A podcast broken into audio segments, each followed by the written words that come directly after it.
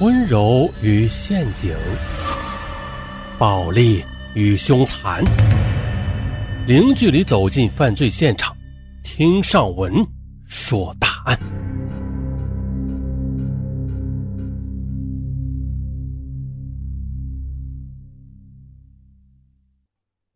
在今天上午十点钟，也就是二零二零年六月四日。上海市高级人民法院二审裁定，杀害妻子并且藏尸冰柜的犯罪嫌疑人朱晓东被判处死刑。今天这个死刑判决正是依法报请最高人民法院核准的，也就是说，朱晓东那是必死无疑。案情呢，大概是这样的：在二零一六年秋天的某一天。这个姓朱的男人因为家庭琐事把貌美如花的妻子给杀了，然后肢解放进了冰箱，前后长达一百零五天。这还不算，杀妻之后，他又用妻子的信用卡花掉了将近二十万元，并且用他的身份证与其他女性多次的出入酒店，还向外界营造妻子仍然活着的迹象。一直到了一百零五天之后，他的老丈人生日。那是一个又一个电话催促他带着杨丽萍去参加生日宴，眼看他实在是遮掩不住了，这才到派出所自首了。可是呢，这还不算，之后老丈人又陆续的收到不少催款消息，一直到八月二十四日下午，他还接到从广东打来的催债电话。好，那我们从头把这个案件给捋捋。案发地点是在上海的一个老式的小区内。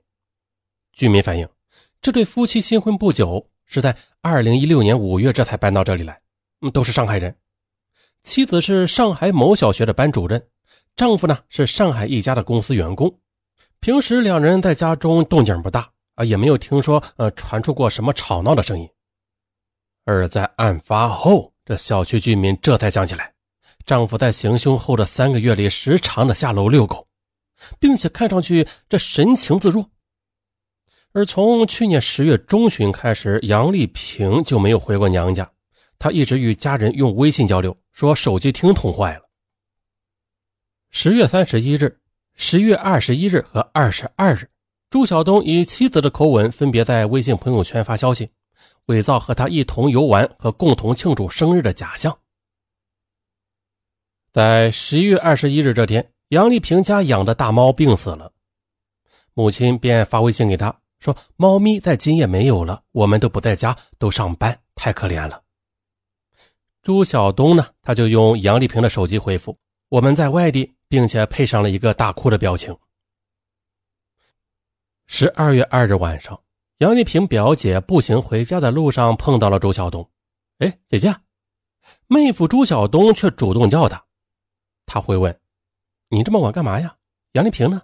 哈，在家里呢。朱晓东就这样神情自然地回答着。入冬了，杨丽萍的母亲给朱晓东织了一件烟灰色的毛衣，女儿啊也有一件相同颜色的。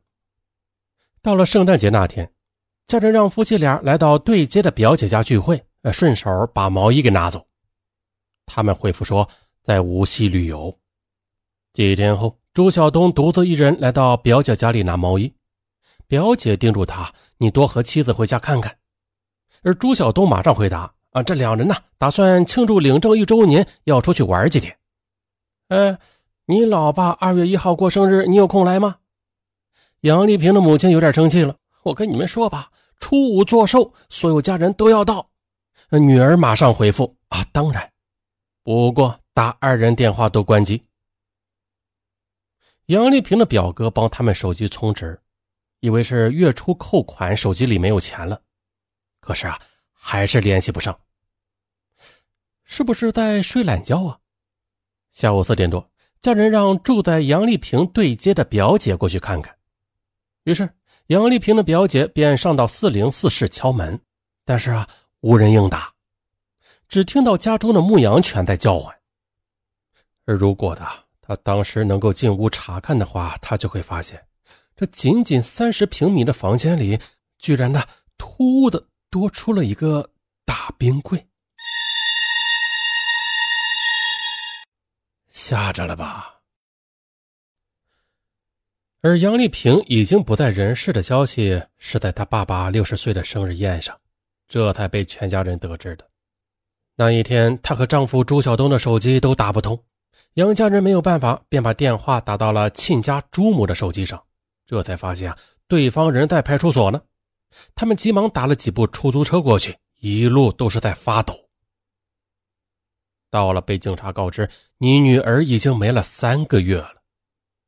而杀害杨丽萍的正是与她同龄的、结婚还不到一年的朱晓东。事后，他供述称，自己与妻子在二零一六年十月十七日上午发生了口角，而此前杨丽萍为了出门旅游订高铁票的小事已经数落了他好几次。他当天一激动啊，只想他不要再说了，就掐住了他的脖子五分钟之久。慢慢的，他感觉到他不动了，他又观察了他三个小时。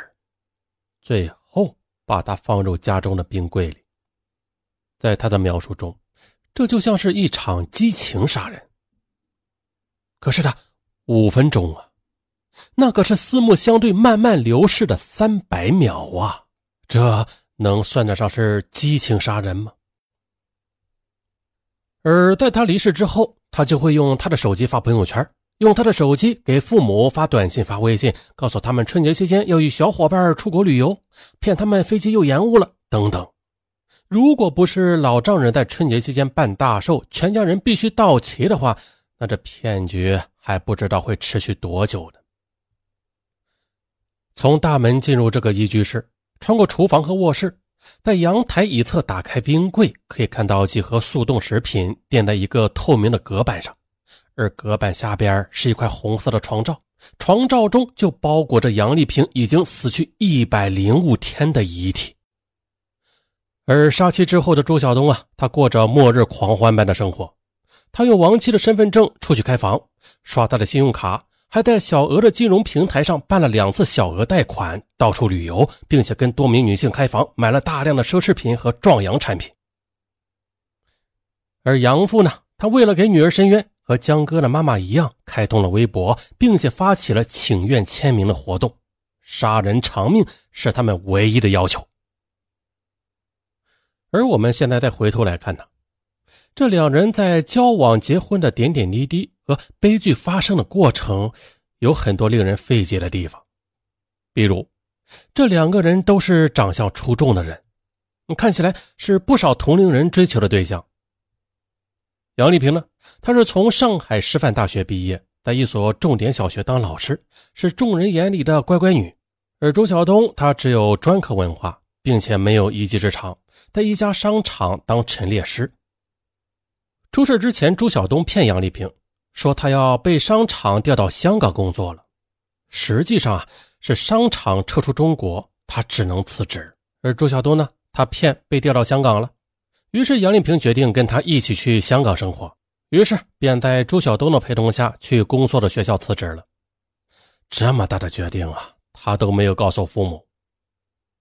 他们俩都是上海本地人，父母亲戚住的也不远，而他死了三个多月都没有人知道。事情发生后，杨家人和他们的代理律师搜集了网友爆料的每一条线索，仔细梳理了案发过程，更多的细节这才曝光出来。朱晓东后来供述说，他和杨丽萍在八月底有过一次重大的争吵，那当时是准备去民政局离婚了都。杨丽萍以死相逼，真的要离我就去死。结果这婚呐没有离掉。很快的几天后。朱晓东从网上买了一些书籍，有死亡哲学和死亡解剖学。后来呢律师又从书中找到了这样的内容，我开始相信凶手曾将尸体藏在冰库，而他之所以这样做有两个理由：一是去除尸体上的可能被追查出来的线索；二是等到他所弃置的尸体被发现后，这法医已经无法判断死者的死亡时间了。而书中的这个情节写的就是关于一个凶手把尸体藏在冰柜，等到天热时便抛到野外，令警察和法医无法追查的案子。九月底，他在朋友圈发了一张五张牛排和海鲜大餐的照片，并写道：“啊，最近在办离职，老公对我各种好，我有点恐慌。吃了顿大餐后问我要不要再买件衣服啊？但是这朋友圈啊，他屏蔽了所有的家人。几天之后，周晓东买来一个大冰柜，就放在了他们仅仅三十平米的婚房中。接着，他俩又在半个月内先后的辞了职，进入了社会真空，而双方父母都不知道。这一切如果都是巧合的话，那我就不知道什么算是预谋杀人了。我曾经问过一个刚毕业参加工作不久的女孩，我问她：“将来你是想找一个什么样的男人来结婚呀？”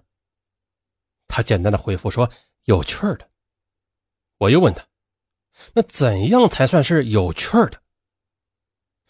她想了很久，然后叹了口气，说了一堆话。大概是吧，反正不能像他一样，呃，朝九晚五，两点一线，日复一日，年复一年，都是同样的生活，看不到未来的可能。大家发现问题了吗？他其实啊，没有真正想过喜欢什么样的人，他只是对自己枯燥的生活而不满，又不知道如何去逃离，而婚姻是最可能的出口。也就是说呀。看似从来没有叛逆过的乖乖女，其实她内心也藏着想要冒险的因子。像周晓东吧，那种不按常理出牌、有点皮皮的、不太安分的样子，也许正符合有趣儿的定义啊。纠正一下，带引号的有趣儿据说的，杨丽萍和朱晓东是在二零一二年的一次朋友聚会上认识的，后来二人暧昧了一段时间。这朱晓东就消失了，可他不知道的是啊，当时朱晓东正处于一段纠结的感情中，和前女友一起私奔去了西藏。第二年，朱晓东再次与杨丽萍联系上，杨丽萍对闺蜜说呀：“朱晓东是一个很酷的人啊，他会一个人去西藏生活很长的一段时间。”他脑子里生了肿瘤，治愈无望，于是孤身的来到西藏，住在雪山脚下，喝雪水，吃野兔。等过了一年啊，这脑袋也不疼了。复查之后发现啊，已经痊愈了，好吗？